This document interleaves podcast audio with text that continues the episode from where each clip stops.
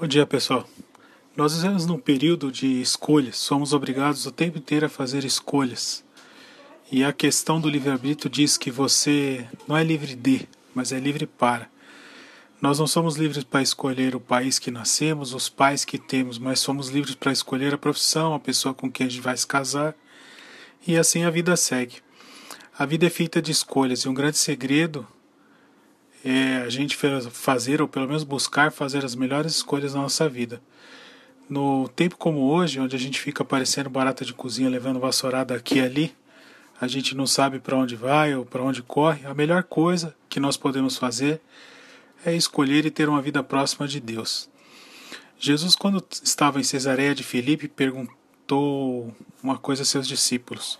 Essa passagem está no Evangelho, Evangelho de Mateus, capítulo 16, versículo 16. Ele diz o seguinte para os discípulos: Quem as pessoas acham quem eu sou, ou quem eles dizem que eu sou? Os discípulos responderam: Uns acham que você é Elias, outros João Batista e outros algum profeta. Aí Jesus faz uma segunda pergunta a eles: E vocês, quem vocês acham que eu sou? O apóstolo Pedro, Pedro toma a iniciativa e responde: Tu és o Cristo, Filho de Deus vivo. Pedro faz a melhor escolha, ele acredita é, no Filho de Deus e nas promessas que Deus havia deixado desde o Antigo Testamento.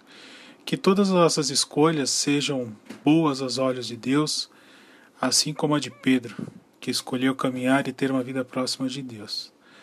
Pai querido, nos ajude a tomarmos decisões sábias, Senhor, a fazermos escolhas que te agradam. Muitas vezes sentimos medo, mas nos ajude a lembrarmos de Jesus em todos os momentos da nossa vida, Senhor, nos momentos alegres, nos momentos tristes, nos momentos de preocupação, Senhor. Pois o Senhor é o único Todo-Poderoso que está acima de todas as coisas, é o Criador de tudo.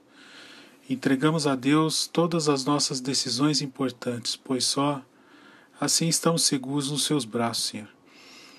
Uh, lhe peço que sempre nos ajude a estarmos no centro da Sua vontade, Senhor. Nesse momento, te suplicamos pela saúde do Francisco, Senhor, da Denise e também do soldado Fernandes, Senhor.